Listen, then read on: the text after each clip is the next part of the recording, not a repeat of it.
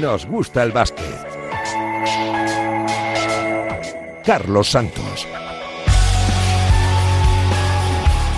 Y con Luis Viamuti y Raúl Santamaría la parte técnica, ¿qué tal? ¿Cómo estáis? Muy buenas, bienvenidos una semana más a Nos gusta el básquet. Vamos cogiendo velocidad de crucero en la temporada y se empiezan a producir las sorpresas. Una jornada en la que han caído los grandes, el Real Madrid, el Barcelona y el Valencia, que lo hizo es verdad que a manos de Basconia, que es otro de los cuatro de Euroliga, pero es verdad que la dureza del calendario hace que estas ah, jornadas pesen y que se vean sorpresas, como también una de las canastas del año, la que conseguía Andrés Félix, el jugador del Juventud de Badalona. Una mañana que se presentaba tranquila en el Wizzing Center, buscaba el Real Madrid su vigésimo triunfo de forma consecutiva, lo tenía encarrilado, ganaba de 21 puntos eh, cuando quedaban 7 minutos para el final del tercer cuarto, pero a partir de ahí, aluvión malagueño del campeón de Copa que consiguió 60 puntos en los eh, segundos 20 minutos de partido para terminar anotando 99 y ser el primer equipo de la temporada que gana al Real Madrid. Tranquilidad, ni cuando perdimos tres partidos éramos un desastre, ni ahora vamos a ganar la liga. Hay que estar tranquilos, contextualizar en qué situación hemos ganado el Real Madrid, eso también hay que tenerlo en cuenta, y no olvidar que, bueno, el año pasado que todo el mundo habla de una temporada extraordinaria, ganamos uno de tres al Barça y uno de tres al Madrid, que es normal, no le ganas siempre al Madrid, ¿eh? hay que estar tranquilos. El plan de Ivón, que funciona y de qué manera en eh, Málaga. Las palabras también de Facundo Campazo, el artífice en gran parte junto a Chus Mateo de la racha victoriosa del conjunto blanco. Así es eh, en, ACB y así es en Euroliga. Pues, si entras relajado, cualquier equipo te puede ganar. No somos, no éramos los mejores por la seguida de partido, tampoco somos los peores ahora, así que nada, pie sobre la tierra, hay que seguir trabajando.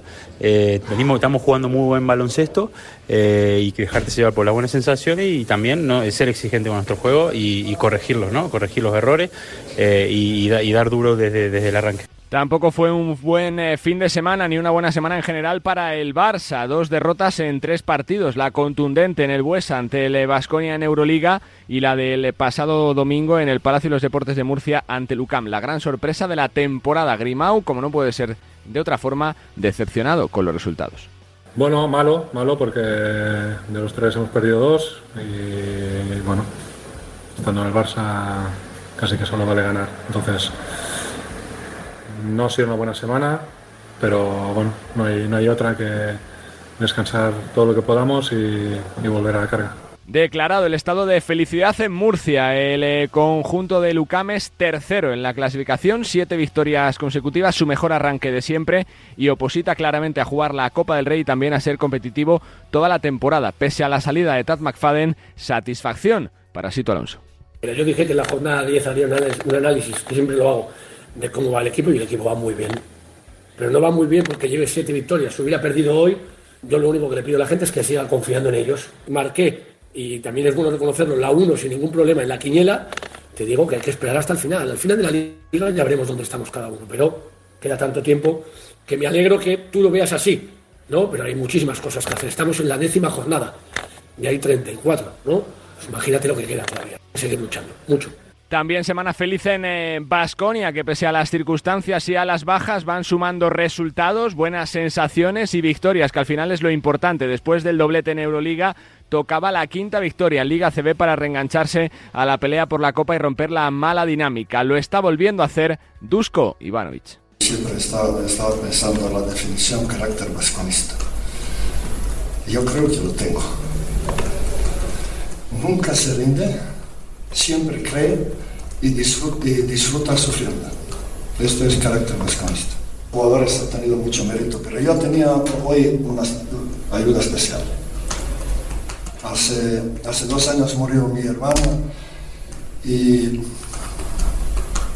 yo sabía que él va a estar conmigo. El mensaje lleno de sinceridad y de emotividad de Dusko Ivanovic, el entrenador vasconista recordando la figura de su hermano fallecido. Y fue también un, fin de semana de canastas imposibles, como la que consiguió el dominicano Andrés Félix. Una remontada tremenda del Juventud de Badalona. Volvía el, el 10 eh, eh, verdinegro después de lesión, de perderse casi dos meses. Y vaya como lo hizo, con triple decisivo, con siete puntos en los últimos dos minutos y además siendo gran protagonista de la jornada. Una de las cestas del año tiene la firma de Andrés Feliz. Bueno, yo creo que hay que darle la gracia a Dios como siempre, era una victoria que lo necesitábamos Y este tiro ni yo me lo esperaba. Yo creo que esto ha sido gloria y honra de Dios. El equipo lo necesitaba porque hemos tenido muchas dificultades cerrando los partidos. Yo creo que eso para nosotros era sumamente importante y nos da buena sensación y buenos ritmos para allá de cara a los siguientes partidos. De la alegría de Andrés Feliz y la incredulidad por su canasta, la también satisfacción de su entrenador Carlas Durán. Con Andrés no vamos a solucionar el rebote, no vamos a solucionar el rebote, pero sí que es verdad que él juega de una manera que nos da muchas cosas, ¿no?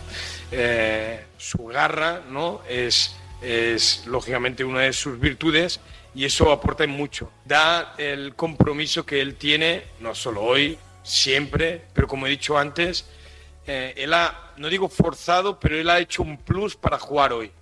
Una semana en la que también ganó Granada, consiguió su segunda victoria de la temporada y sale momentáneamente de los puestos de descenso que ocupan el eh, Río Bregón y el Zander Palencia con una victoria. Semana de cambios y de fichajes, salidas en Murcia y puede que llegadas en Zaragoza, que también se despide de Obi Emegano después de tener poca participación con Porfi Fisac. En la LEP sigue el ten conten el duelo cara a cara entre San Pablo Burgos y Estudiantes, posiblemente los dos grandes favoritos al ascenso junto a Leima Coruña. En la Liga Femenina, imparables las chicas del Avenida de Salamanca. Ocho partidos, ocho victorias y en la mejor liga del mundo, la NBA, consolidación, la llegada, la puesta en escena en el mejor partido de Santi Aldama. 28 puntos, 12 rebotes, 6 asistencias y titularidad con sus Grizzlies.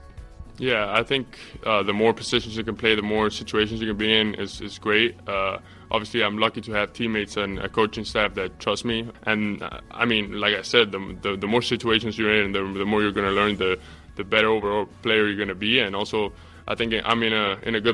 Un Santi Aldama que dice que, que, puede hacer varias cosas sobre la pista, que está contento con la confianza del entrenador y sus compañeros en él y que es un partido muy importante para lo que viene la consolidación, el mejor momento de Santi Aldama en su tercera temporada en la NBA. Así viene el mundo del baloncesto. Enseguida estamos hablando con los protagonistas de la jornada. Estoy en Málaga, en eh, Badalona y también en Granada y tenemos cita con un entrenador invicto en lo que se refiere a competición eh, de liga esta temporada. Bienvenidos una semana más a Nos Gusta el Básquet.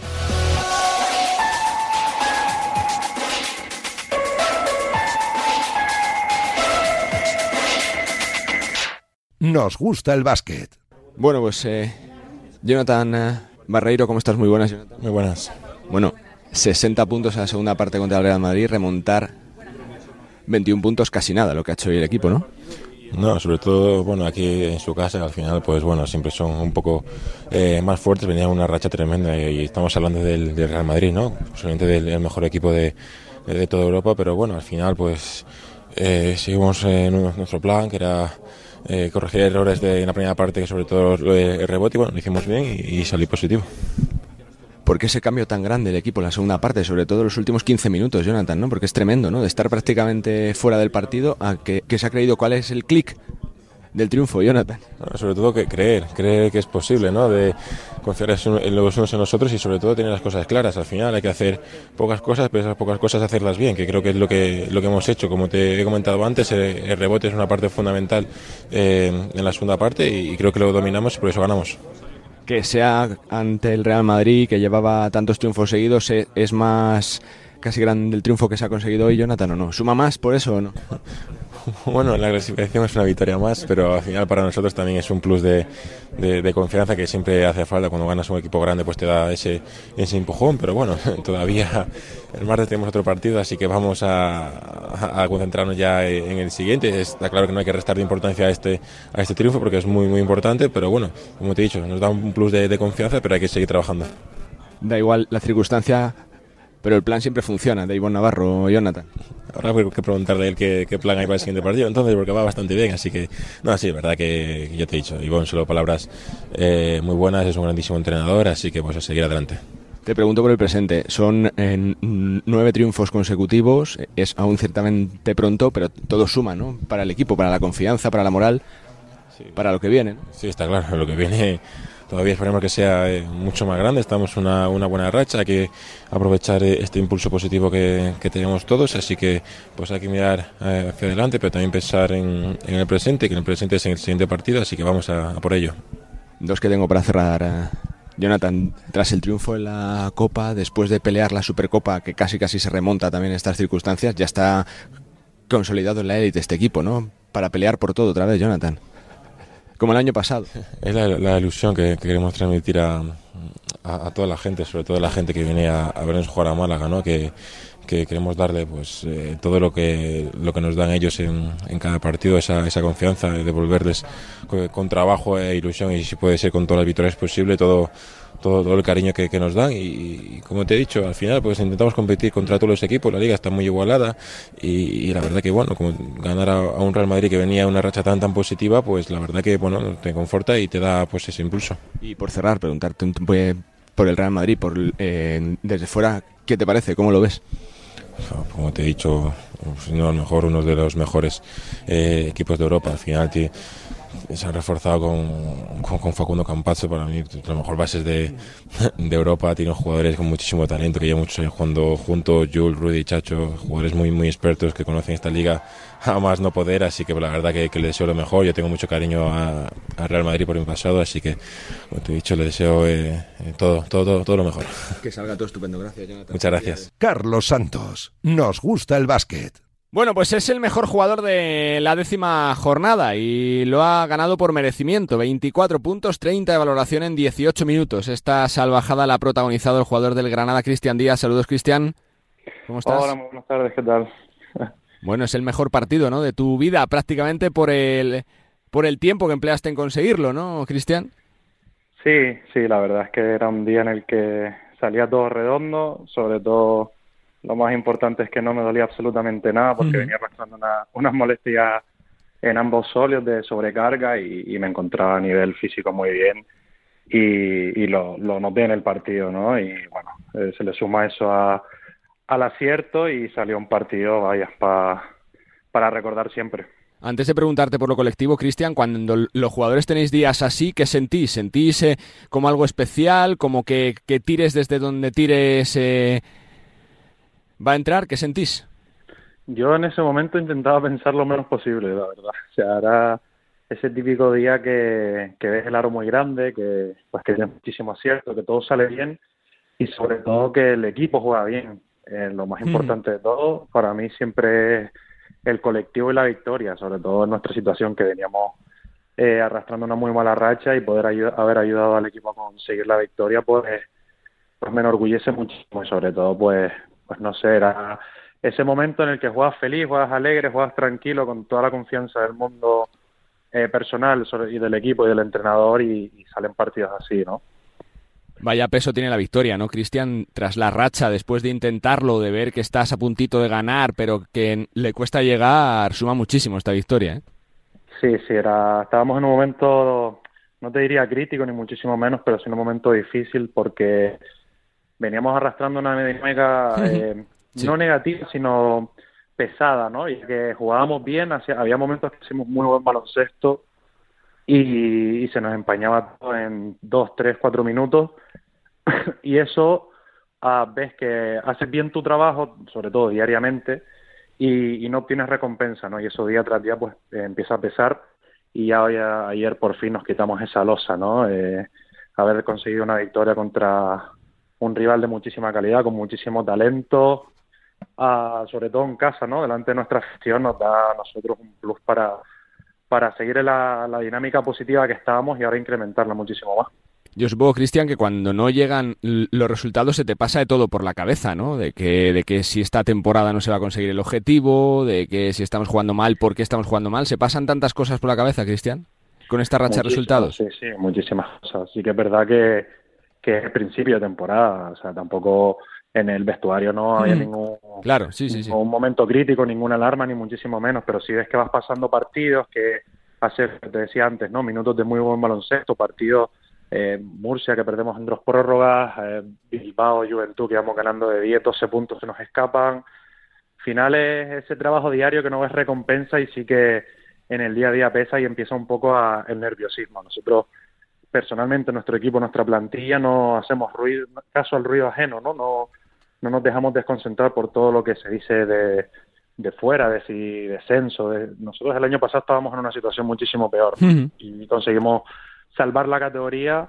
Eh, entonces sabemos lo que es jugar en el barro, por así decirlo, ¿no? Eh, eh, es una hay que intentar sacar la parte positiva de lo negativo, como siempre digo yo, ¿no? Entonces, eh, sabemos lo que es estar en esa situación y sabemos cómo solventarla, que ya lo hicimos el año pasado, entonces eh, lo único es seguir trabajando porque las victorias al final acaban llegando. Por eso te quiero preguntar, por la experiencia que da saber gestionar lo que ya pasó el año pasado, ¿no? Que ese es un plus con respecto para el resto de rivales, quizá, ¿no, Cristian?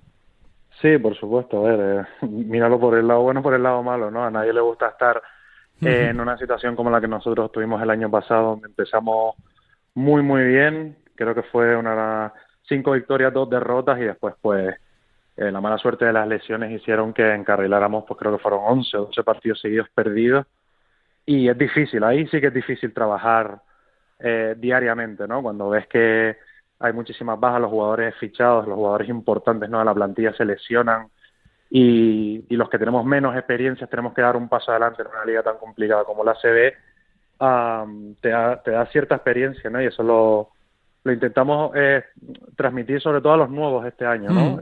Está claro que todo el mundo quiere ganar todos los partidos y, y todo el mundo quiere estar lo más alto de la tabla, pero, pero a día de hoy la situación es la que es y tenemos que adaptarnos e intentar pues, revertirla. Decía Pablo tras el partido que, que, en jugadores como tú, como Pera, como Luis Costa, como Germán, que puede confiar, sabe que ante los problemas siempre vais a responder, que tenéis que ser un poco quien contagie al resto del equipo para salvar la categoría. ¿Sentís esa responsabilidad de ser un poquito los jefes dentro del grupo del vestuario no, Cristian? Sí, sobre todo porque somos un bloque, un, un bloque nacional eh, que llevamos ya pues tres temporadas, bueno, yo cuatro con, con Luis, con Pera tres, igual que con Germán, y cuatro con David. Al final somos los la, la base ¿no? de, de, este, de este equipo y siempre mm. intentamos transmitir todo eso a los que vienen de fuera, porque al final han venido jugadores con muchísima experiencia, con muchísimo renombre y que igual en su carrera no se han visto en una situación así. Entonces nosotros intentamos pues, pues dar esa calma, esa, ese punto de vista eh, más tranquilo para que los, fichajes nuevos pues, pues estén tranquilos sobre todo, para no, que no nos pueda la ansiedad, que es lo que nos ha pasado mucho en, en los últimos partidos, ¿no? Intentando pues eh, solucionar, intentar solucionar cada uno por su cuenta y intentar nosotros sobre todo transmitir que cuando estás en una situación como la que estábamos nosotros, lo mejor es jugar siempre en equipo. Entonces, pues, pues sí, no sentimos presión, pero sí que intentamos, pues, pues hacerle llegar eso sobre todo a los jugadores nuevos. Vaya pique sano con Luis Costa, ¿eh? Su temporada está siendo tremenda. Tú dijiste, oye, que yo estoy aquí también para demostrar que también puedo ser titular, ¿eh, Cristian? sí, para mí ha sido una, un principio de temporada complicado, ¿no? Porque venía de, pues de no jugar muchos minutos, de, de, jugar al 2. Ya el año pasado apenas jugaba de, base, cuando toda mi carrera ha sido de, de base y pues bueno, pues por circunstancias eh, ajenas a mí me llegó la oportunidad otra vez de jugar de base, Pablo se reunió conmigo y me lo dijo, que iba a contar conmigo al base, que estuviera preparado y al final te tienes que, que poner otra vez en modo, en modo venga, eh, te, llega la oportunidad, eh, estate concentrado y, ayuda y pues mira, ya lleva quitando el partido de, ayer, que fue, pues bueno, el típico día que estás tocado por una varita y entra todo, a los dos partidos anteriores contra Gran Canaria y Madrid ya, ya me sentía eh, muy bien a, nivel personal, a nivel individual y sobre todo ayudando al equipo. Y eso pues se notó sobre todo eh, eh, ayer con la victoria. Viendo un poquito la clasificación, Cristian, desde la perspectiva que te dan ya las temporadas, eh, con solo 10 jornadas se puede hacer eh, ya como un dibujo de la temporada, es decir, eh, Granada, Breogán, Palencia, quizá Zaragoza os vais a jugar esas dos plazas de, de permanencia, los que están con cuatro también pueden caer ahí. ¿Cómo lo ves, Cristian? Nunca, nunca hago las contitas de la lechera ni, ni un pensamiento a largo plazo porque siempre hay sorpresa, siempre absolutamente siempre. Eh, hace poco en el vestuario lo hablaba yo creo que era con el fisioterapeuta, ¿no? Que eh, temporadas atrás creo que era el Gran Canaria, ¿no? Que empezó también como nosotros, con una victoria y acabó en playoff. Sí. Se acabó, creo que fueron con, con 14, no me acuerdo cuánto fue, pero acabó en playoff. O sea, todo, todo se puede revertir para lo bueno y para lo malo también. el baloncesto es un, un deporte pues que, que da muchas sorpresas, un deporte muy mental, de racha y, yo soy de los que piensan que esto va a ser diferente al año pasado. ¿no? El año pasado empezamos muy bien tuvimos muy mala temporada durante, digamos, la mitad, por así decirlo, y al final acabamos, pues por suerte, bien. Entonces yo creo que va a ser al revés, ¿no? Va a ser, eh, hemos empezado bastante mal y a partir de ahora va a ser para arriba porque es que nosotros tenemos una muy buena plantilla y sobre todo muy buena muy buena predisposición de todos los, de todos los jugadores a, entrenar y eso eso esa química diaria es difícil de conseguir tan rápido. Ya por cerrar, Cristian, antes me comentabas que no teníais presión, pero lo de mantener el proyecto de Granada que tanto se ha peleado por regresar para la CB sí que cuenta mucho, ¿no? Porque es verdad que la gente quiere seguir disfrutando de baloncesto de élite día tras día la ciudad, ¿no, Cristian? Que eso también es, es, precioso. Sí, aquí se ve mucho que la gente nos apoya sobre todo en los, en los momentos difíciles eh, tanto el club como la ciudad sabe cuál es nuestro objetivo, ¿no? Y, sí que es verdad que muchos piensan, por ejemplo, el año pasado cuando empezamos muy bien la temporada, todo el mundo decía, eh, la minicopa, eh, piensan en la minicopa, piensan en tal, y, nosotros en ningún, o sea, nuestro objetivo principal siempre fue la, la salvación, que al final la conseguimos. Entonces, ah, no es algo que pese día a día, pero todos nosotros sabemos eh, que el objetivo básico, fundamental y principal es mantener la categoría ya todo lo que llegue de ahí a mejor, pues bienvenido sea, porque esta ciudad lo demuestra pues, pues, temporada tras temporada y jornada tras, jornada que, Granada es una ciudad que le gusta el baloncesto y, que se merece estar en ACB. Entonces nosotros eh, vamos a hacer todo lo posible porque, porque esto sigue así. Yo llevo cuatro temporadas aquí, me siento como en casa y, me voy a partir el alma y estoy seguro que todos los jugadores de la plantilla también para que, para que eso sea así. Pues Cristian, que es un lujazo ver que a gente que se lo ha currado y que trabaja le pasan cosas eh, bonitas como tu partido este fin de semana. Felicidades por partida doble, por eh, el premio en lo personal y sobre todo por el premio colectivo. Suerte y gracias. Muchísimas gracias. Un abrazo. Cristian Díaz, el base de Fundación Club Baloncesto Granada, uno de los protagonistas en esta jornada de muchos nombres propios. Partidazo, 24 puntos, 30 de valoración en solo 18 minutos y lo que es mejor, victoria, la segunda de la temporada del conjunto nazarí.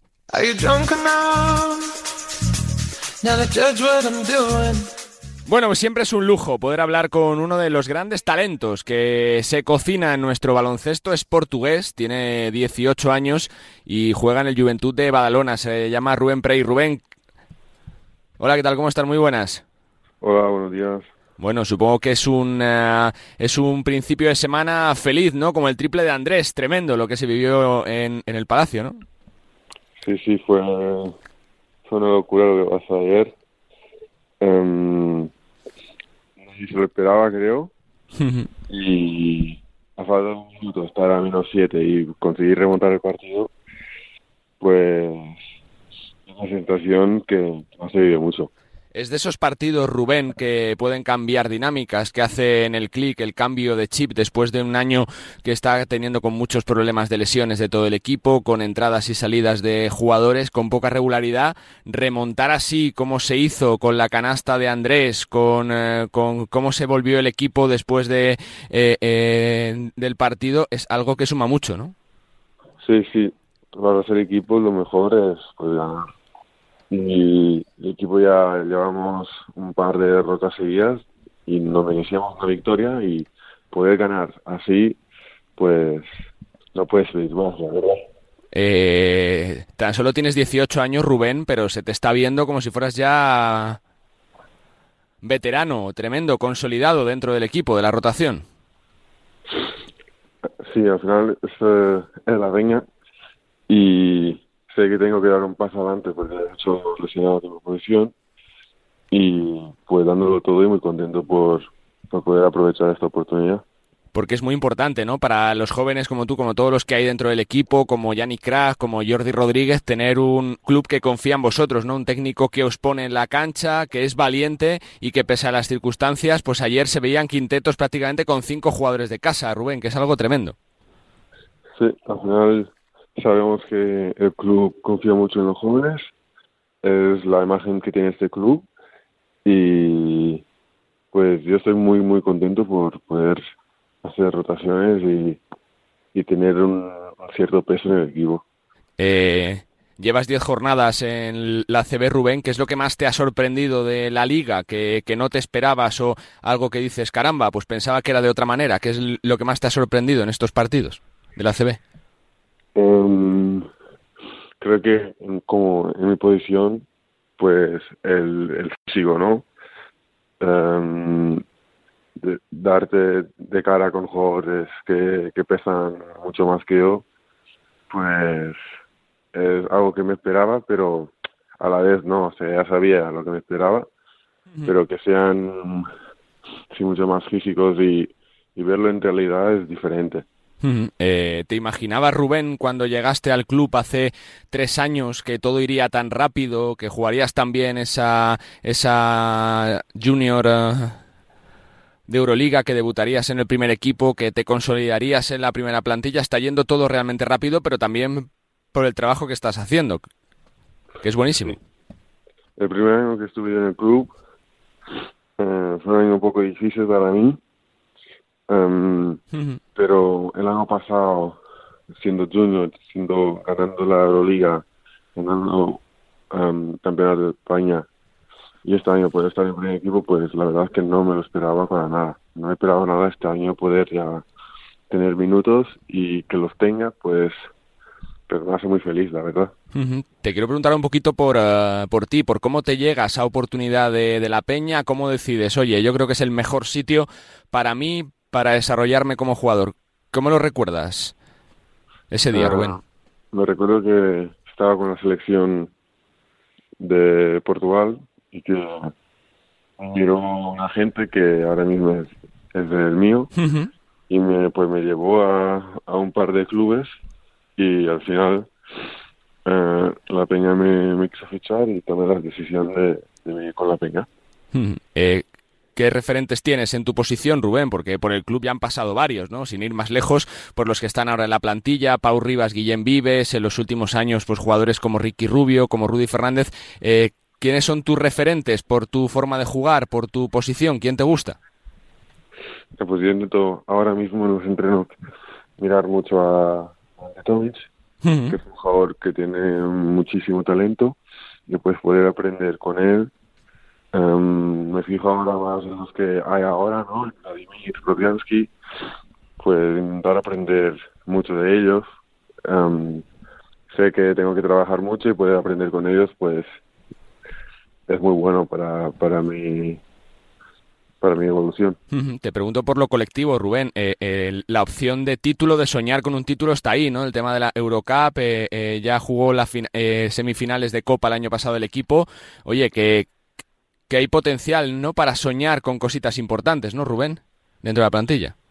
Sí, sí, ya a principio de la temporada los objetivos era intentar conseguir un título y se sueña, ¿no? Al final em, se puede soñar con todo y todo es posible, ¿no? Hmm. Ayer lo que parecía ser un partido ya pasado se ganó y al final es el baloncesto y es lo que, que hace tan bonito este juego. Hmm. Eh, la peña, ¿qué significa para un jugador joven como tú? ¿Qué significa un club como, como el Juventud que, que apueste por los jóvenes, que sea valiente, que os dé la oportunidad de fallar, de aprender? ¿Qué significa la peña? Em, pues yo a la peña le debo mucho. Llegué aquí hace cinco años y toda mi evolución em, le debo mucho de mi evolución a este club. Y entonces poder hacer parte del primer equipo pues como el, el sueño de cada niño de aquí de Barahona. Y aunque yo no sea Barahona, pues llegué aquí hace Mm. cinco años, era aún joven y pues era un sueño también poder debutar con el primer equipo y poder jugar con el primer equipo.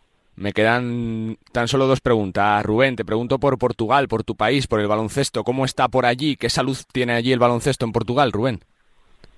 Bueno, em, está mejorando el nivel poco a poco. Están están haciendo reformas para que para que el nivel suba, pero ahora mismo pues el baloncesto español es muy superior. Por eso poder jugar aquí en España a un, a un altísimo nivel, pues es un plus muy grande. Y la última, por cerrar, Rubén, eh, ¿cómo se encara el futuro? Eh, se leen muchas cosas de las que te dicen, que te colocan ya como prospect del draft de un par de años, eh, trabajaste con el, con la NBA en los últimos meses, ¿cómo encaras el futuro? ¿Presente en la Peña, futuro en la Peña, futuro en por franquicia? ¿Cómo lo ves, Rubén? Pues la verdad es que yo no pienso mucho en lo que es pasar a cinco años. Intento ahora cada día trabajar lo máximo, ir mejorando y pues ya el tiempo dirá dónde puedo llegar o no. Pues Rubén, que siempre es un placer ver que jugadores eh, jóvenes derriban la puerta, disfrutan, juegan y lo hacen a la perfección. Felicidades por la temporada que estás haciendo, por tu mejor partido, yo creo, en lo que va de temporada en cuanto a importancia y seguro que durante el año se habla y mucho del nombre de Rubén Prey. Rubén, gracias, que vaya muy bien. Muchas gracias, Dios. Rubén eh, Prey, jugador del Juventud de Badalona, uno de los nombres propios de esta jornada de la Liga Andesa de la temporada, jugando muchos minutos en el equipo de Carlas Durán y uno de los tantos y tantos y tantos talentos que está sacando la factoría de Badalona. Es portugués, tiene 18 años, apunta en el nombre de Rubén Prey.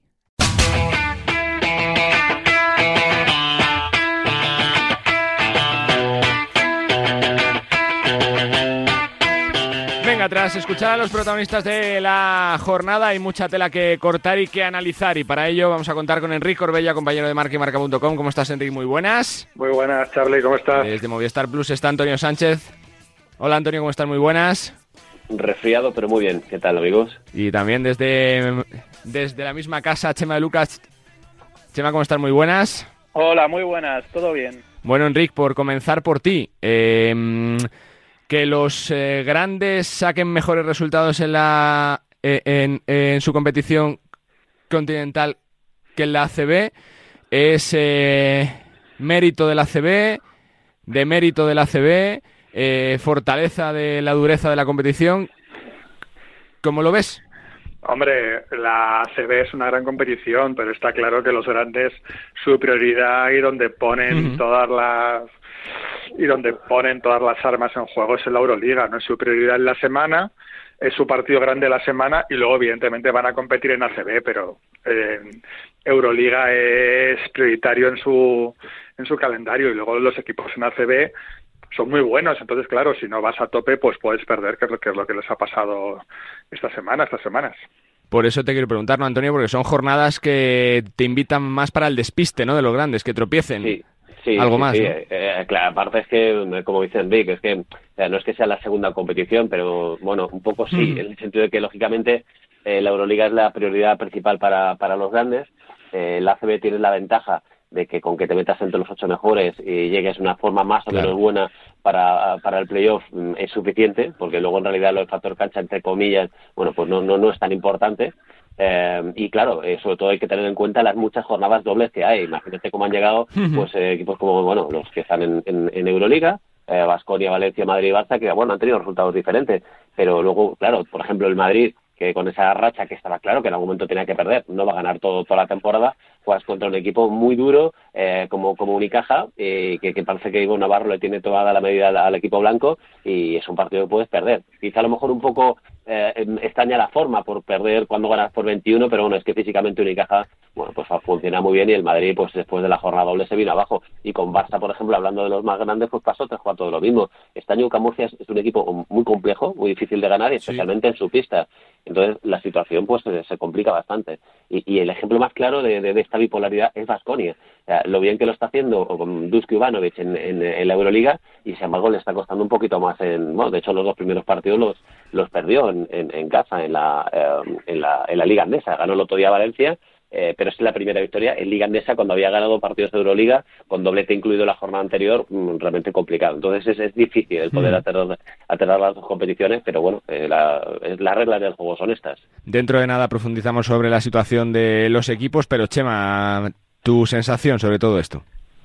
Bueno, creo que son dos, dos competiciones que se retroalimentan en el sentido de que hmm. la Liga Endesa es la competición doméstica más exigente para todos los equipos que juegan Euroliga. Eh, si nos vamos, por ejemplo, ¿no? Olympiacos y Panathinaikos juegan en una eh, liga griega bastante descafeinada, donde prácticamente eh, solo suelen importar los partidos que juegan entre ellos. Eh, podemos hablar también de, mm, de Alba de Berlín o Bayern de Múnich o, los equipos franceses que bueno, pues mm, con, con pinzas no juegan muchos partidos de muchísima exigencia eh, durante el año, incluso con los equipos de, de, la, de la Liga Turca. Creo que la Liga antes está en un escalón por delante y por eso esa exigencia hace que los equipos ACB, si tuviéramos no eh, pues una estadística, los equipos ACB que juegan Euroliga, eh, cómo suelen perder más habitualmente eh, después de doble jornada en, Liga Endesa, porque la exigencia pues como la que hemos visto a las que se ha sometido el Real Madrid o el, Barça este fin de semana pasado, jugando frente a un Unicaja que tiene una capacidad atlética prácticamente de equipo Euroliga, o, un UCA Murcia, que este año tiene un equipo muy compacto y muy sólido en, Murcia como visitante, eh, pues hace que, que, bueno, que el listón esté por encima, pero es este también, esta grandeza y este nivel de competitividad el que lleva también a los equipos españoles a, tener test mucho más exigentes en, en, su liga doméstica para luego refrendar el nivel que tienen en, en la Euroliga, que siempre es un nivel, un nivel mucho más alto.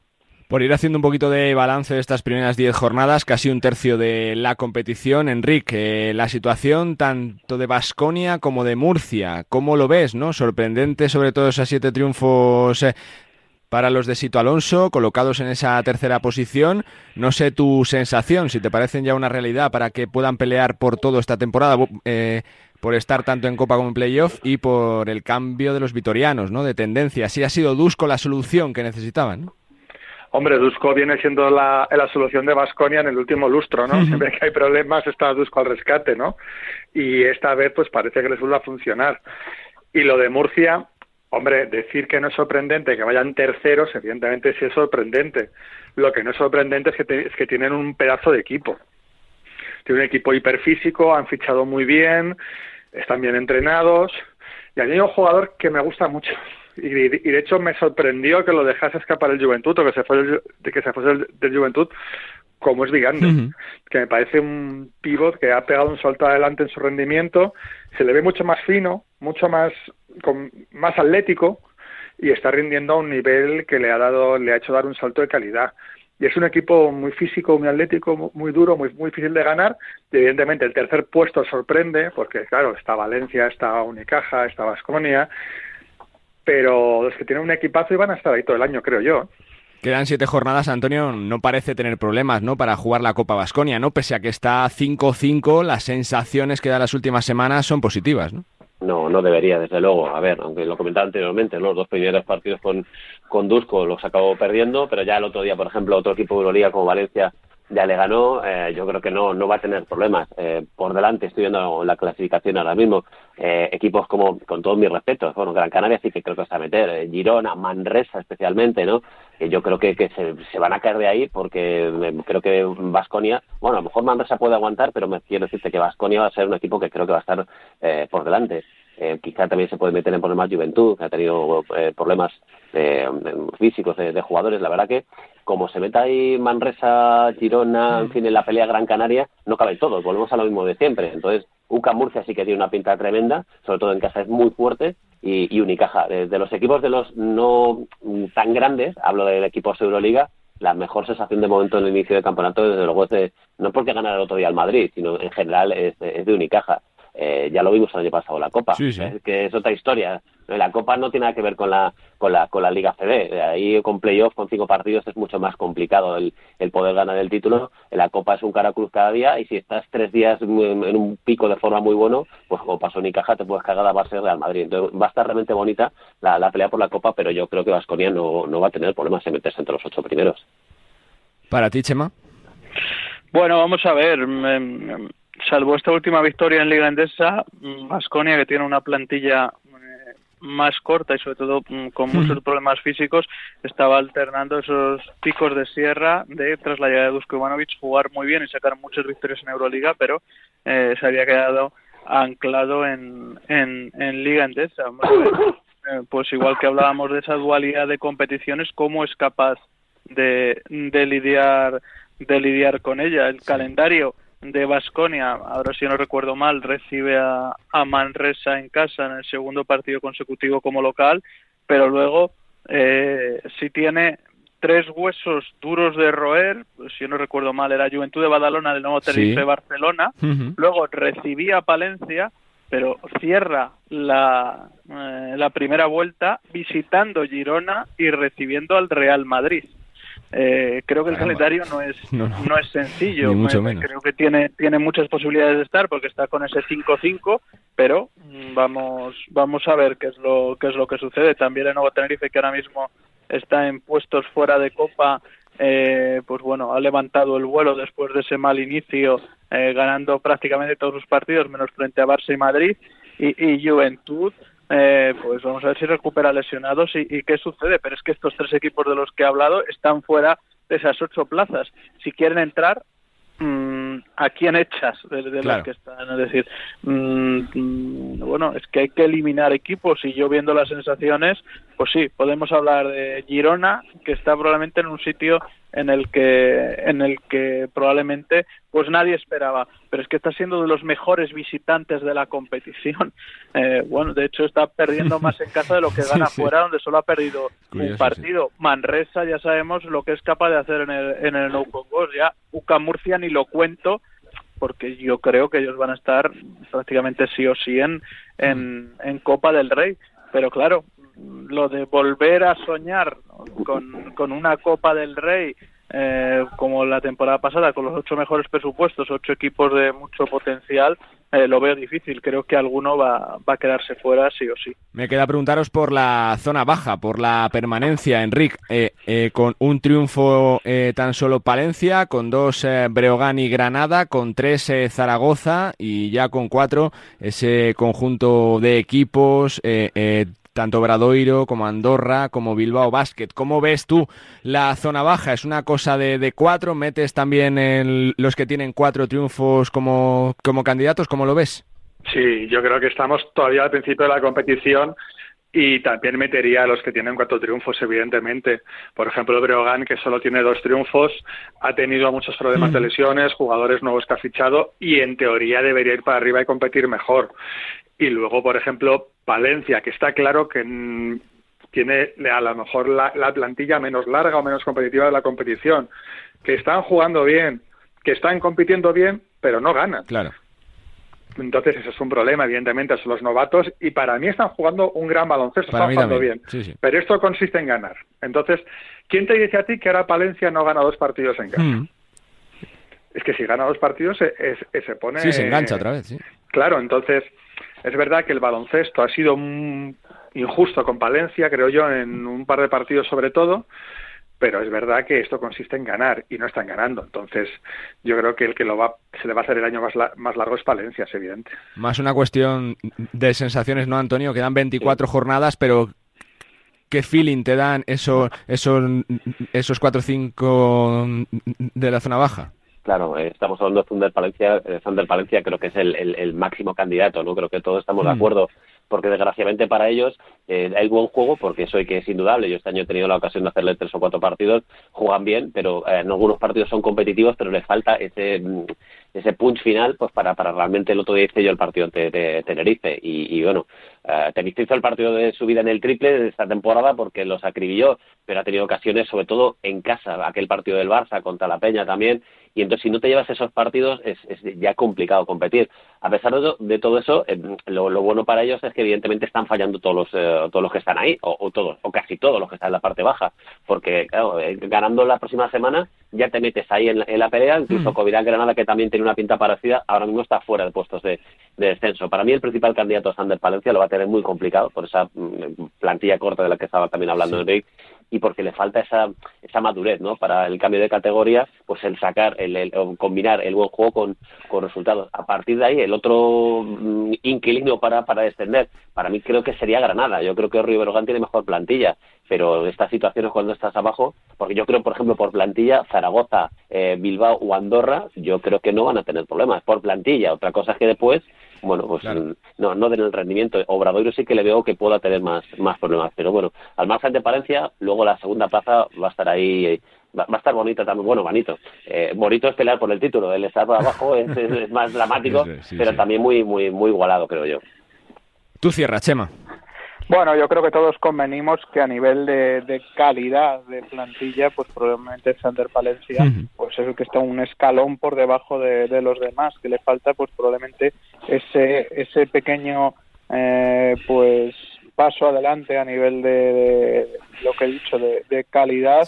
Eh, que le ha impedido pues sacar esos partidos apretados frente a rivales de arriba y especialmente deberían hacerse fuertes en casa pero yo mm, os oí hablar y creo que es muy difícil hablar del descenso a día de hoy.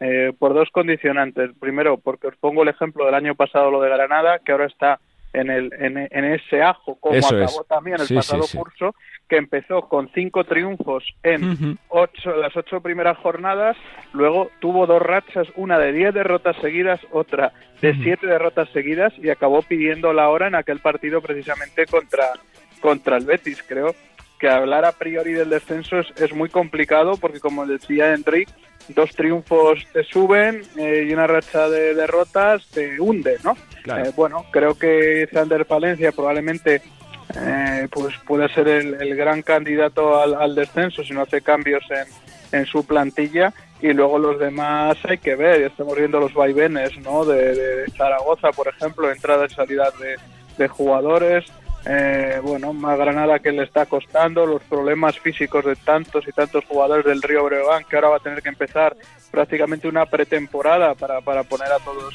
a todos juntos. Bueno, creo que hay que esperar un poquito más y además hay una segunda puntualización que a mí siempre me gusta hacer, y es que en las siete últimas jornadas de liga los resultados son inesperados para todos los equipos, sobre todo para los equipos de abajo, porque habrá equipos, eh, porque habrá muchos equipos de arriba eh, pensando con la mente en Europa, ya sea en Basketball Champions League, en Eurocup, en Euroliga, bueno, incluso algún equipo que esté en la zona tranquila y esté prácticamente de vacaciones pues bueno, esto hace que los resultados para los equipos de la zona baja que están jugando la salvación sean totalmente impredecibles, por lo que creo que tenemos que esperar todavía un poquito a ver, a ver esa evolución. La verdad que sí, porque de aquí hasta el día de Reyes vamos a tener un maratón de baloncesto y prácticamente se va a decidir todo en estas siete jornadas que quedan para el final de la primera vuelta y por tanto para el corte copero lo quiero decir, Antonio, que sepas que aquí se te quiere mucho, se te aprecia mucho y que eres un gran referente de todo esto para toda la profesión, creo yo. ¿eh?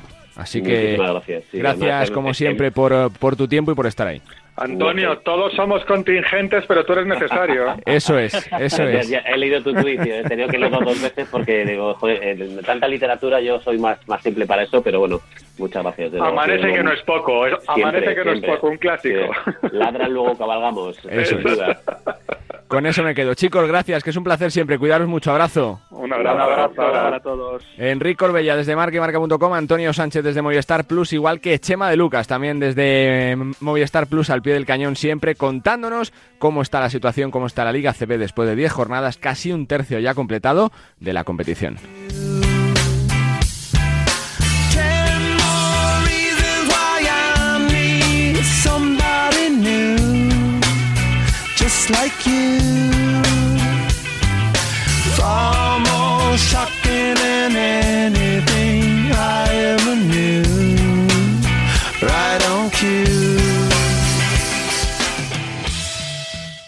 Nos gusta el básquet. Bueno, y tenemos que hablar también y mucho de la NBA porque se ha salido. Eh, ha llegado la consolidación. Yo creo que el mejor momento de Santi Aldama en la NBA. Jorge Quiroga, Jorge, ¿qué tal? ¿Cómo están? Muy buenas. ¿Cómo estás? ¿Qué tal? Bueno, no es flor de un día ya porque va sumando grandes partidos, grandes encuentros. Santi Aldama eh, le está favoreciendo también eh, todo el tema de lesiones eh, de Memphis por el tema de la rotación, de tener más tiempo en pista, pero yo creo que ya ha derribado la puerta, ¿no? Definitivamente el canario, Jorge. Sí, lo bueno de, Santi es que ha seguido los pasos previstos, ¿no? lo que se esperaba y, además con, con, excelentes resultados, ¿no? Yo creo que no, ha sido, eh, tú lo has dicho, no es solo de un día, eh, tampoco ha sido una, una, irrupción de repente que nos hayamos encontrado, hemos visto su mejoría poco a poco en los últimos años y ahora, como dices también, eh, está aprovechando y es lo que tiene que hacer las bajas en su, en su equipo eh, para, para reivindicarse y, conseguir eh, pues mucho más reconocimiento, ¿no? Yo creo que mm, ya el año pasado hizo algunas eh, algunas actuaciones muy buenas, también coincidió con, con bajas en el equipo, sobre todo al principio, y ahora, bueno, pues en cuanto se le pide pues más responsabilidad, pues está respondiendo, ¿no? Yo creo que, que a nadie le se le escapa que, que Santi ahora mismo ya es un jugador importante para Memphis en, la rotación de, eh, de, su equipo y que cada vez va a ir cogiendo mucho más importancia. Así que yo creo que estamos ante, sí, eh, ¿por qué no? Ante, ante, su, ante su momento de esplendor, ¿no? Te quiero preguntar también por los Pacers, eh, Jorge, eh, ¿qué tienen, no? Que, que hace que la gente se enganche con su juego, que se hable, hable mucho de ellos, ¿no? Sí, bueno, eh, es uno de esos equipos que no se esperaba del todo lo que estamos viendo. Eh, quizá eh, estábamos, los catalogábamos más dentro de equipos en reconstrucción o, equipos incógnita, ¿no? Que, podía ser de ellos a principio de temporada y sin embargo, bueno, pues están demostrando que tienen una plantilla muy sólida, un juego muy, muy sólido por un lado y solidario por el otro, ¿no? Yo creo que es la las dos claves de, del juego de los Pacers ahora mismo y sobre todo pues un Halliburton que está en un estado fabuloso. Ya lo vimos destacar en el Mundial y estamos viendo que es un jugador que, eh, que, que, tiene que es de otra dimensión, ¿no? Pero no solamente él, es, es un equipo eh, muy bien construido, muy bien trabajado, yo creo que de, de, de estos de autor, de, de, entrenador, y que, que de momento pues están, están sorprendiendo lo mismo que Minnesota, por ejemplo, en el oeste, pues eh, eh, algo, algo parecido está ocurriendo con Indiana en el, en el este, ¿no? Más nombres propios, Jorge. Porzingis, siendo faro, ¿no? De estos eh, Boston Celtics. También parece que ha encontrado su sitio, ¿no? Que ha encontrado su lugar Porzingis, que, que se le veía mucho, que, que podía dar cosas, pero está jugando, yo creo que, que, que fantásticamente bien, ¿eh, Jorge? Sí, era una de las grandes incógnitas a principio de temporada, ¿no? Si el traspaso eh, por el que los Celtics, digamos, apostaban eh, para de su temporada, eh, como el caso de Porzingis, llegó, hay que recordarlo, antes incluso que el de Hugh Holiday, pero, pero si el caso de, de Porzingis iba, iba a dar frutos en, en Boston. Boston es un lugar mm, muy exigente, porque eh, es una de esas franquicias, bueno, es una de las franquicias más laureadas de la historia de la, del deporte norteamericano, y generalmente siempre están eh, están en, las quinielas por, por luchar para llegar a las finales, pero llevan muchísimos años sin ganar el anillo y eso hace que sea un equipo tremendamente exigente y llegar allí y triunfar no es nada fácil. El caso de Porzingis sí lo está sí lo está haciendo. Después, como has dicho tú, de, de ser un jugador eh, del que se esperaba mucho en cada uno de los movimientos que ha tenido, en cada uno de los traspasos que ha tenido, siempre se esperaba mucho de Porzingis. Mm, posiblemente es un jugador que nunca ha llegado a las expectativas que, que creaba y ahora lo está consiguiendo. No hay que olvidar que estamos en el principio de temporada. Cualquier cosa que podamos decir ahora en dos meses o tres meses puede cambiar o incluso antes. Pero eh, de primeras en Boston están tremendamente contentos, no solo con el fichaje de Porzingis, también con el de Hugh Holiday. Están muy identificados con ambos jugadores y la verdad es que se está notando porque Boston, eh, pues hoy por hoy es probablemente el equipo más potente de toda la NBA. Voy terminando, Jorge. La química, los Clippers, ¿no? Parece que mejora la salida desde el banquillo de Russell Westbrook. Parece que poco a poco se está viendo esos brotes verdes. ¿Qué pinta tienen estos Clippers? ¿Dónde les ves que pueden llegar, no? Faltando todavía mucha temporada, lógicamente. Sí, sí, bueno, yo sigo teniendo muchas dudas con ese proyecto. Es un proyecto eh, construido, no sé si sobre barro o sobre cemento, vamos a ver, eso falta por, por verlo, ¿no? En un principio parecía más eh, barro que cemento, ahora parece que se ha eh, cementado ese barro, ¿no? Parece que, la cosa es más sólida.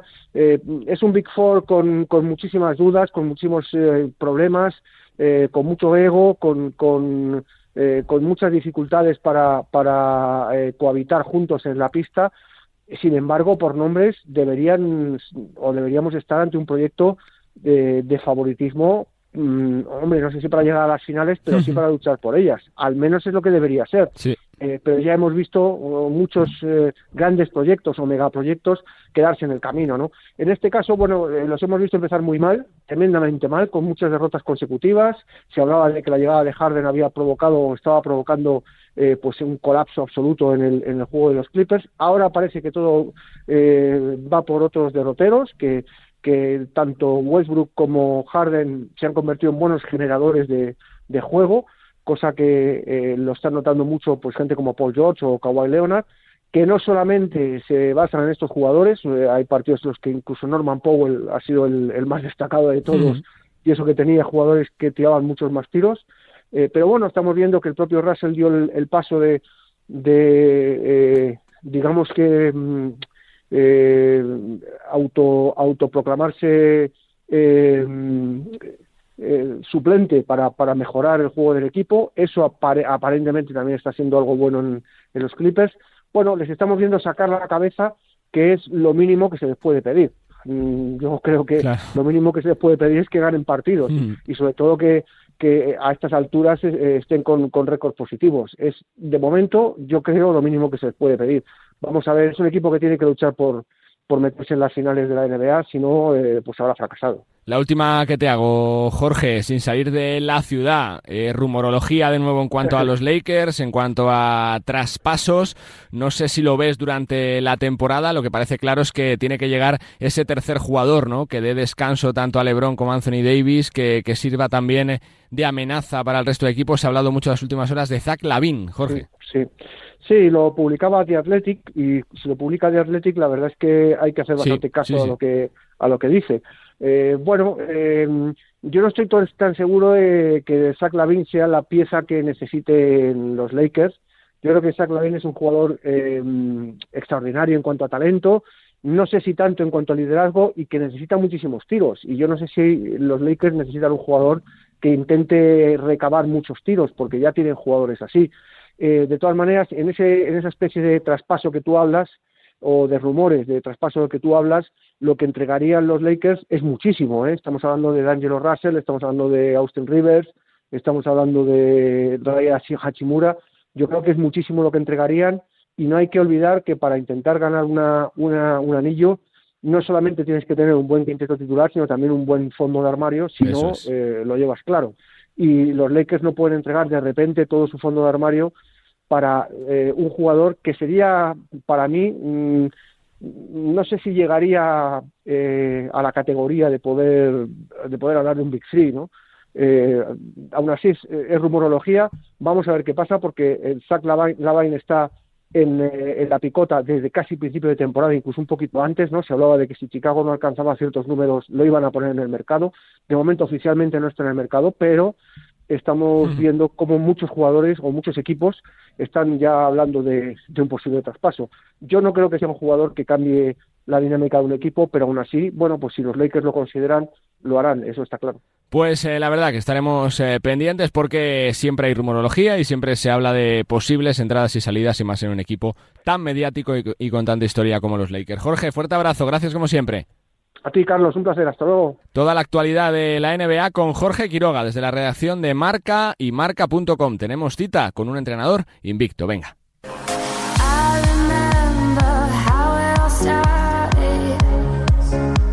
Bueno, siempre es eh, realmente positivo hablar con eh, alguien del equipo con el patrocinador más longevo de nuestro baloncesto, el, el Perfumerías Avenida de Salamanca, que además ha comenzado la temporada yo creo que a las eh, mil maravillas o prácticamente con un sobresaliente. Invicto en la liga, ocho victorias en ocho partidos y también con opciones de todo la Euroliga. Su, su entrenador es Pepe Vázquez. Saludos Pepe, ¿cómo están? Muy buenas. Hola, muy buenas, ¿qué tal? Bueno, es la definición, ¿no? Temporada por ahora, comienzo casi, casi, casi perfecto, por así decirlo, ¿no?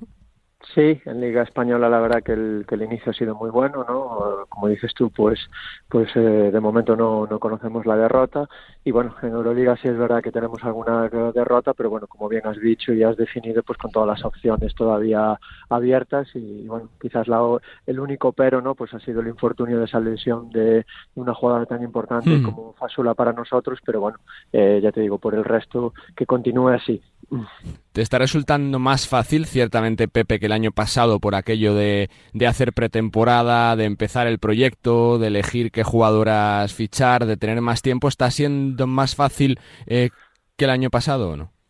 Sí, obviamente sí. Para un entrenador al final siempre siempre es importante estar desde un principio, ayudar en la concepción de la plantilla, eh, bueno, pues sentar un poco las bases eh, desde pretemporada y bueno, evidentemente no es lo mismo, ¿no? Pues estar construyendo ya desde un principio, ir ir progresivamente, ¿no? Que llegar que llegar de nuevo en bueno, pues en una vorágine que tenemos además nosotros, que es dos partidos semanales con viajes por Europa, que al final, pues bueno, te permite pues entrenar poco, ¿no? Digámoslo así. Entonces, bueno, la verdad que la diferencia es notoria y bueno, muy contento por ello y, ya te digo, aquí estamos subidos a este tren en marcha de alta velocidad, ¿no? Que es avenida con esta rutina de Euroliga, Liga, Euroliga, Liga cada, cada semana y ya te digo, siguiendo trabajando porque bueno, estamos todavía en el inicio, ¿no? De la temporada y evidentemente todavía aún nos queda mucho, mucho camino que recorrer. Por eso te quiero preguntar, por el tren en marcha que no para, Pepe, pero supongo que con el objetivo de siempre de las chicas de Salamanca, ¿no? Que el año pasado quizá hizo pupa esa liga que se perdió, se ha reseteado un poquito el hambre, ¿no? Después de la temporada pasada, Pepe, también, para todos. Sí, sí, al, al, final del año pasado es verdad que, ya te digo, yo cuando llegué pues la situación era compleja, es verdad que, que, al final, bueno, pues pudimos disputar dos finales, tanto la de la Copa como la de la Liga, pero evidentemente cuando, cuando las acaricias, ¿no? Y no las tienes o no las levantas, pues evidentemente eso te da más hambre para, para este año, ¿no? Nosotros eh, el objetivo es volver a levantar un título, evidentemente, intentar en Euroliga pues eh, llegar otra vez a cuartos e intentar, ¿por qué no?, llegar a esa Final Four, aunque sabemos que en mm. Europa competimos con unos presupuestos que, son pues muchas veces inalcanzables incluso para nosotros y pero bueno esa ilusión por lo menos no nos la quita nadie de intentar estar ahí en esa pelea no y a nivel español a nivel de liga doméstica pues ya te digo el objetivo es intentar levantar eh, al menos un título porque porque como bien dices no al final Perfumerías Avenida tiene una gran historia y el año pasado acariciarlos y no poder levantarlos pues pues eh, lo que dices tú no da hambre y da ganas de, de poder volver a levantar un título. Pepe, poco se habla, ¿no? Pero uno que lo ha visto también desde fuera, como es tu caso, desde dentro ahora en dos etapas, eh, ¿qué valor tiene que se apueste siempre por el baloncesto, ¿no? Por perfumerías, con ese patrocinador tan longevo, con tanta paciencia, sabiendo que hay proyectos que quizá te superen, como el caso de Valencia Básquet, como el caso de Girona, Zaragoza, pero siempre está ahí perfumerías, ¿no? Con su apuesta por el básquet femenino.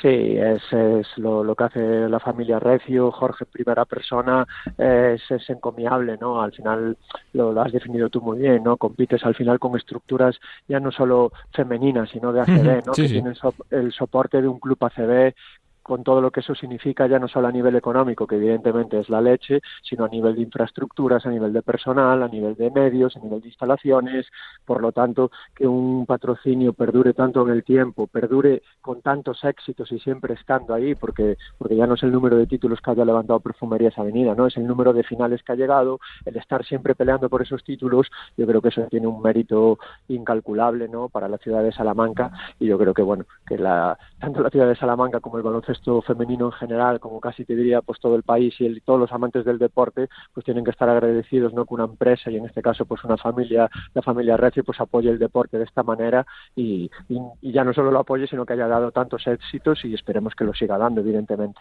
Fue de los últimos fichajes en confirmarse el de Sika Cone, Pepe. ¿Puede ser esa jugadora que dé ese salto de calidad para competir cuando llegue la hora en Euro, Euroliga contra presupuestos mayores, contra equipos sobre el papel más favoritos que que, Salamanca o no? Sí, sí, a ver, sí que para nosotros es una jugadora muy importante, es verdad que y hay que recordar pues que son que son 20, 20 añitos, ¿no? Que todavía tiene mucho bagaje, pero todavía tiene mucho margen de mejora, ¿no? Ella cada día mejora un montón, es una, una niña muy trabajadora, eh, físicamente es un, es un animaliño y en ese sentido la verdad que, que es una jugadora que está en constante crecimiento, ¿no? Eh, es verdad que que ha necesitado un periodo de adaptación porque porque al final oye venía de la WNBA no había hecho pretemporada eh, pasas de un club más modesto como puede ser Canarias a un club que aspira a todo eh, jugando doble competición. Bueno pues todo esto tiene un proceso de tiempo pero yo creo que ya ahora ya ha cogido pues esa velocidad de crucero y ya te digo eh, tanto en el cuerpo técnico como yo estamos muy muy muy muy contentos porque su ética de trabajo es muy buena y al final ya te digo tiene todavía un margen de mejora muy grande y como bien dices tú no esperamos que nos, junto con las compañeras, con el resto de compañeras, pues que nos, que nos den grandes alegrías esta temporada. Ya no solo en clave Salamanca, Pepe, pero en clave, por ejemplo, Valencia Basket. ¿Estamos tan lejos todavía de los grandes presupuestos eh, de Europa para pelear por un título que no se consigue desde que lo hizo Avenida en 2011? Bueno, se está, a ver, quizás Valencia Basket se está aproximando, ¿no? Por lo que te decía antes, ¿no? Por esa estructura que tiene y por ese presupuesto, pues amplio que maneja. Pero aún así es complicado, ¿no? Al final, una estructura como Fenerbahce, una estructura como Praga, una estructura como la Virtus de Bolonia, eh, bueno, eh, el propio Mersin, ¿no? Eh, Turco, bueno, son, son equipos que apuestan mucho, que tienen un potencial económico bestial, ¿no? Ya te hablo que, que a nosotros es casi dobl- doblan, triplican, cuatriplican, quintuplican nuestro, nuestro presupuesto. Entonces es difícil, pero se ha conseguido ya en el pasado con esa misma diferencia, ¿no? Eh, al final esto es deporte, bien lo sabéis, eh, juegan 5 contra 5 en baloncesto, más los cambios, y bueno, pues evidentemente la ilusión, el estar ahí, el que te salga un buen año, el, el bueno, al final si te metes en una Final Four, bueno, pues te lo juegas todo a, a- a- a un partido más en la semifinal más otro partido en la final, entonces bueno, siempre a un partido puede pasar o está más abierto quizás a sorpresas que no si fuera un playoff largo, ¿no? De muchos partidos, ¿no? Entonces, bueno, esa ilusión está intacta, pero sí que es verdad que a nivel Euroliga es muy complicado por lo que te hablo, que hay grandes estrellas mundiales en equipos muy concentrados que tienen mucho dinero, pero bueno, yo te digo, esto es deporte y, y al final hay que intentar luchar por ello, ¿no? Por ir cerrando, Pepe, es quizá la opción de reinventarse, ¿no? De cuando no puedes llegar presupuestariamente para según qué jugadoras, que los proyectos tengan que apostar por gente joven que a la larga también te da rédito, ¿no? También eh, por la clave selección como se está viendo en los últimos años, ¿no? Jugadoras que se están formando, compitiendo en la élite, que luego saltan para la selección directamente.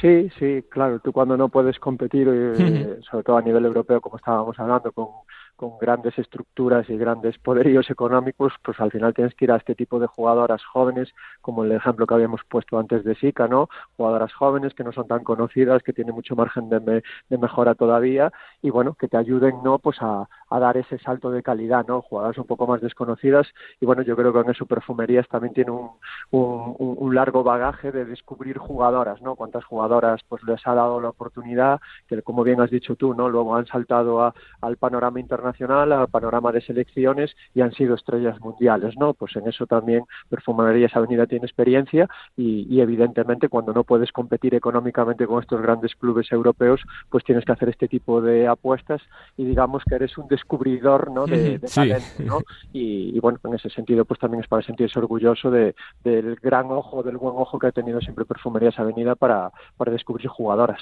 Ya la última, Pepe, ¿qué te hago? ¿Va a ser un ten con ten otra vez eh, Salamanca contra Valencia? ¿Ves a Zaragoza preparado ya para, para pelear por la liga? Girona, que siempre ha estado ahí en los últimos años, ¿cómo lo ves? Sí, veo, veo cuatro estructuras, cuatro equipos muy potentes, que, que evidentemente uno somos nosotros, otro, como has dicho tú, es, es Valencia Basket, otro, como bien has dicho tú, es Zaragoza, Zaragoza ya por presupuesto y lo que decíamos antes, estructura CD, capacidad de, de, de un gran club detrás, ¿no? Eh, está ya llamado a pelear por también por todos los títulos y luego Girona este año ha hecho una muy muy muy buena plantilla con, con, con jugadoras muy importantes, con dos WNBA en su en su roster. Creo que estos cuatro equipos, ¿no? Somos los que vamos a estar ten con ten, ¿no? Para pelear los títulos y el que se despiste incluso estará fuera de las finales, porque ya te digo, hay, yo creo que entre estas cuatro plantillas hay mucha igualdad y, y al final entre entre nosotros yo creo que, que van a estar los títulos a, tan- o sea, a nivel nacional hablamos. Pues lo que toca es disfrutar de una liga y de una temporada espectacular y ojalá que podamos hablar en eh, clave continental de que alguien de nuestro país vuelve a estar por donde se merece y por donde ti- tiene que estar el baloncesto español. Pepe, felicidades por el arranque de temporada, por el trabajo y sobre todo suerte. Venga, muchas gracias a vosotros por, por hablar de, de baloncesto femenino y, y lo que dices tú, ojalá pues sea una temporada de muchos, de muchos éxitos. Seguro que sí. El entrenador del Perfumerías Avenida de Salamanca, Pepe Vázquez, gran protagonista aquí en Nos gusta el básquet. Seguimos, venga.